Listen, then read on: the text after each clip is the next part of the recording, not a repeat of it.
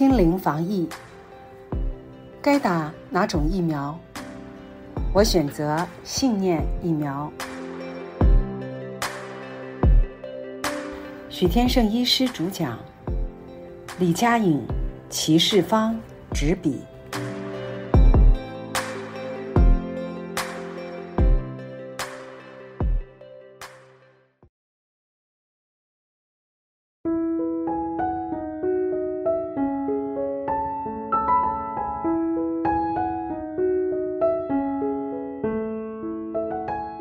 身心灵观点看病毒，流行性传染病的目的。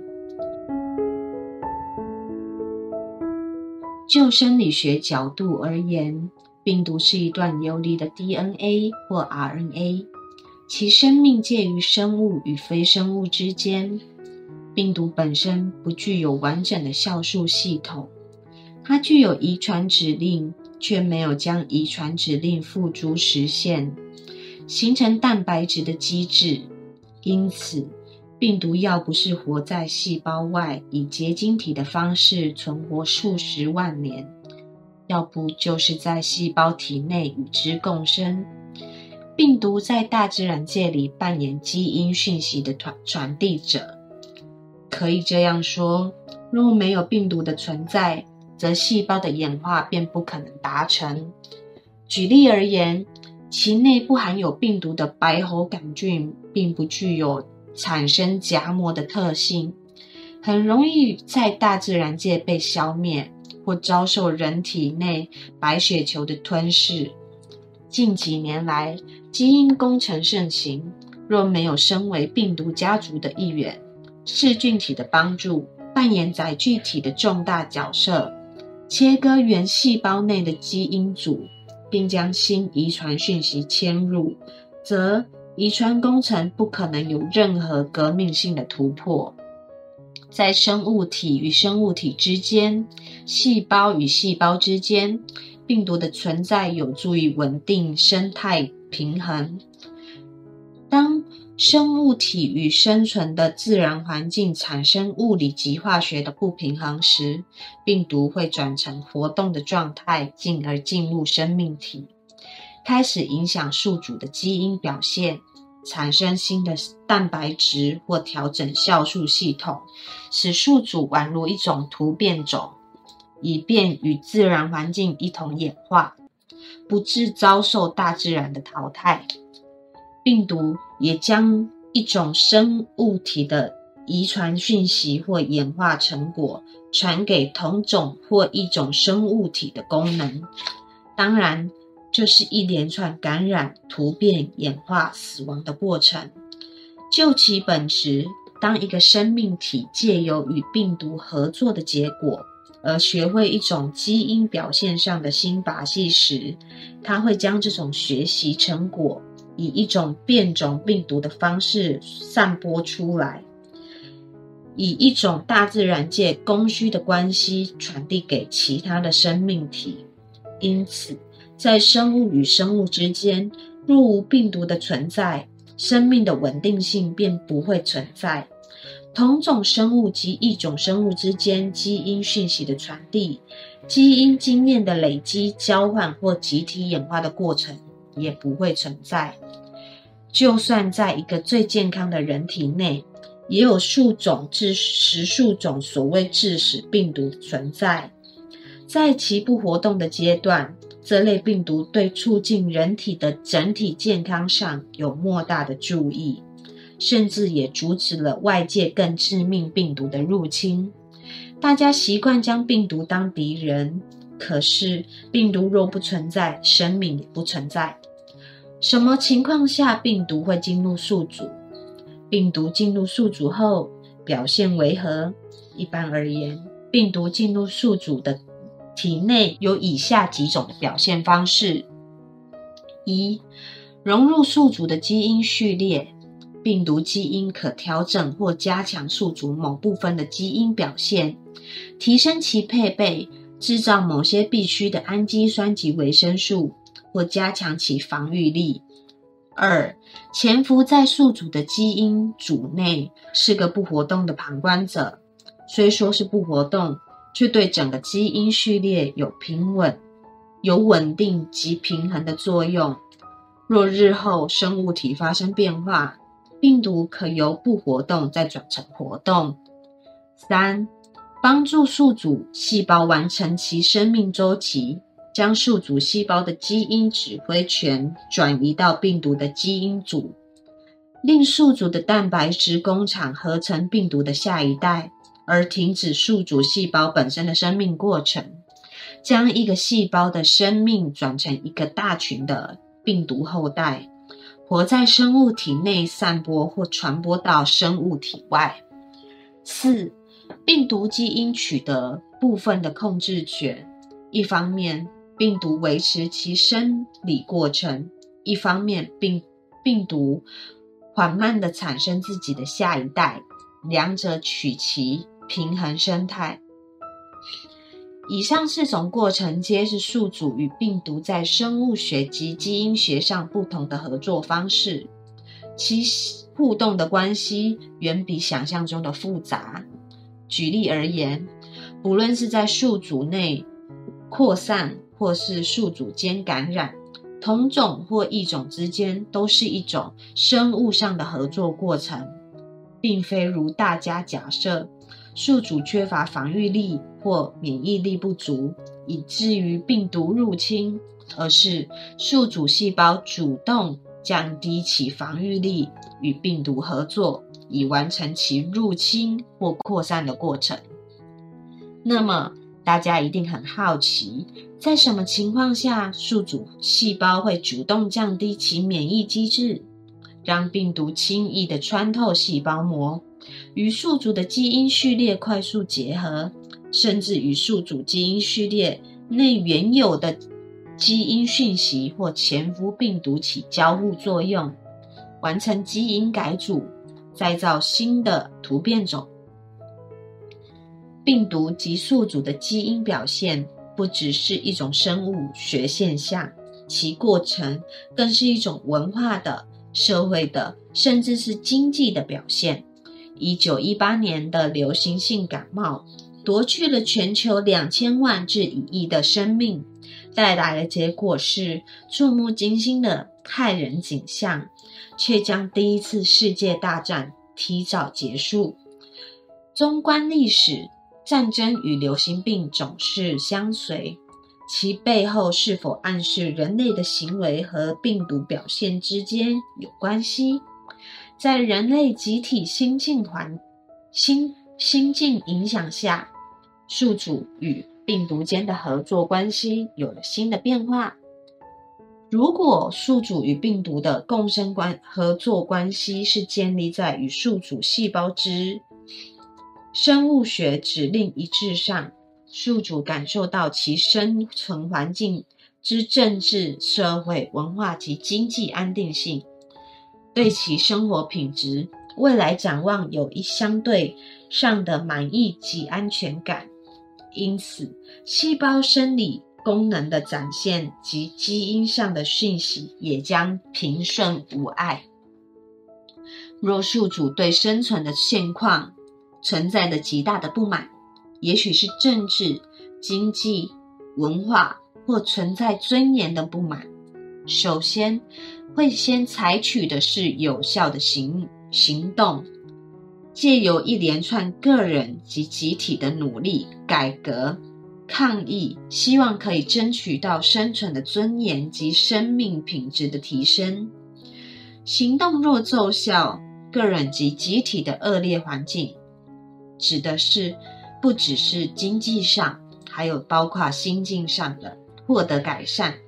愤怒的能量则逐渐随之消弭。倘若一连串的抗议、改革均无法扭转个人群体所感受到的不满、不确定性及不安全感，也许生活品质、尊严及经济条件的每况愈下。这种无效的行动会导致心理上的冷漠、绝望及无力感，也将引爆一种生物性的绝望及愤怒。这样的心理氛围及精神状态，会活化本来潜伏在生物体内的病毒，也会令宿主主动降低免疫力。心理的绝望之火，点燃细胞的绝望及病毒的愤怒之火。一个无效的社会、政府及经济的抗议，会转成可怕的生物性的抗议。绝望及愤怒之火很快的吞噬了一个健康的生命体，但是大家不要忘了，绝望及愤怒之火是会快速蔓延的。也许同时在全球各地引爆，显现出来的结果，便可能是一个令群医束手无策、快速传播的致命性流行病。因此，非常容易理解。为何一个流行病的爆发总是引出了引起这个这种混乱的政治、社会及经济的状况？而且引人深思的是，流行病的爆发常常发生在个人对抗大环境的无力感，尤其是在集体的政治与社会抗议失败或被认为无效之后。流行病更常发生在战时，发生在那些眼见战争残酷的进行却无力阻止的人道主义者身上，发生在那些眼见战事无休止而经济逐渐凋零、未来逐渐无望的人身上，发生在那些自己的国家卷入战争却无能为力的人们身上。赛斯书。个人群与群体事件的本质，对流行病做了最深刻的剖析。流行病达到了好几种目的：警告说某种情况将不再被容忍；有一种生物性的愤怒将持续被表现出来，直到情况被改善为止。也许是经济卫生条件的改善，也许是政治战争行为的改善。因此。有时，这种流行病最终导致政府的被推翻或战争的失败。然而，疾病也会带来希望。那些未被绝望击倒的人，那些相信自己是有力量的人，将对疾病免疫，也将唤醒自身的勇气、信心、希望及爱，而能采取有力的行动，让这个世界更美好。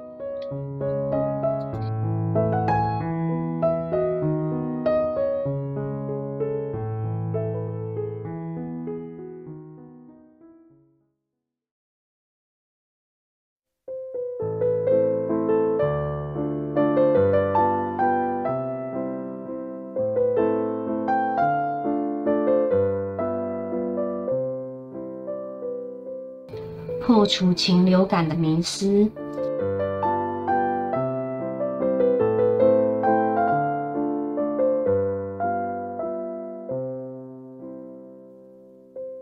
编案：香港于二零零三年二月中旬确认一名九岁男童及其父亲感染 H5N1 禽流感病毒。该病毒与1997年引发香港禽流感疫情之病毒相似。由于1997年香港共侦测到18个确定病例，其中六人死亡，故此一事件引起高度关注。如果你不了解，是先有一个精神性及心灵性的内在世界，才外显为我们眼前所见的物质世界。如果你不了解，人是先有一个思想及感受的内心世界，才外在具体化为一个人生命中大大小小的事件。如果你不了解，是群体的集体潜意识先存在，才吸引所谓群体事件，诸如天灾、人祸、大型传染病的发生。那么，你根本不会真正明白什么是禽流感，更遑论如何去安排预防及治疗了。目前，整个医学界及科学界对禽流感的认知及教导民众的预防之道，都是建立在以下的认知基础上：一、大自然是独立于人类心智之外的一种客观存在；二、病毒是具致命性的元凶，禽鸟则是那致命元凶的携带者；三、禽流感的爆发，人流感与禽流感混种产生，乃至人传人的禽流感，这一切只是生物性随机的过程，依循的是流行病传染模式，而而与禽鸟或人类的集体潜意识无关。四，禽流感是一种客观的外在现象，谁会被传染，感染后能否存亡？只和病毒的毒性或宿主的抵抗力有直接关系，而与宿主本身的主观状态，如内在的情绪、心灵的健全性，并无相关。以上这些认知，相信大家耳熟能详，也视为理所当然。因此，所有的防疫之道便依循这样的思维方式来进行。但是，身为一位研究身心灵整体健康的医师，我要说，这些思维方式都是谬误的，也都无助于禽流感的防治。更不用说现在大家所做的，诸如扑杀传染的禽鸟，无论野生的候鸟或者是家禽，以杜绝传染途径；流流感疫苗的注射。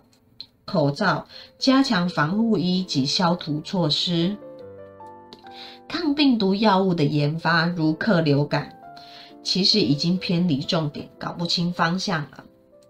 我们该问的新问题是：到底人类目前集体的心境为何？人类与大自然之间是否由和谐、互生共荣的关系，演变成对立、相互威胁的状态？人类与自然界动植物，诸如候鸟、濒临绝种的动植物，甚至是养殖的牛、羊、猪、鸡的互动，是否为一种和谐、平等、相互尊重的关系？我们来看看现今人类的集体潜意识吧。西方世界与恐怖分子之间的对立，处处都是惊恐与反恐。油价攀升，全球经济不景气，贫富问题也日益增大，居住品质的恶化，全球暖化和气气温失常，人类集体对未来的茫然不安及不确定感，令每个人的痛苦指数及焦虑情绪不断上扬。而台湾呢？而台湾呢？政治上的对立。谩骂和人性的自私一再显现，导致人民内心愤怒、冷漠、彻底失望和强烈的无力感。全球乃至台湾的人心，其实都弥漫着一股“山雨欲来风满楼”的焦虑。这内在的骚乱和集体的惶恐不安，才是真正禽流感的培养皿。我要说。根本的防治之道，全然不在外界的种种防御措施及药物，那都只是以患治患罢了。重点在于如何善用此刻来唤醒每个人个别的心灵，以至于改变人类集体的心灵状态。请各位放心，如果禽流感真的大规模爆发，死亡者与是否接触禽鸟、施打疫苗。被 H1N1 病毒感染，有否服用克流感等因素没有绝对的关系，而是和那个人本身对未来绝望感与否，是否内心巨大的恐惧感所征服有绝对的相关性。那么，面对这集体恐慌的年代，我希望大家不是去储存更多的客流感。而是学习如何透过身心灵的角度，将自己视为大时代中有办法的人。于是，那内心充满平安、勇气及喜悦的人有福了；对未来的生命怀抱更大信心、信任及希望感的人有福了；因为这样的新人类将会幸存下来，继承大地，开创另一个美好的新时代。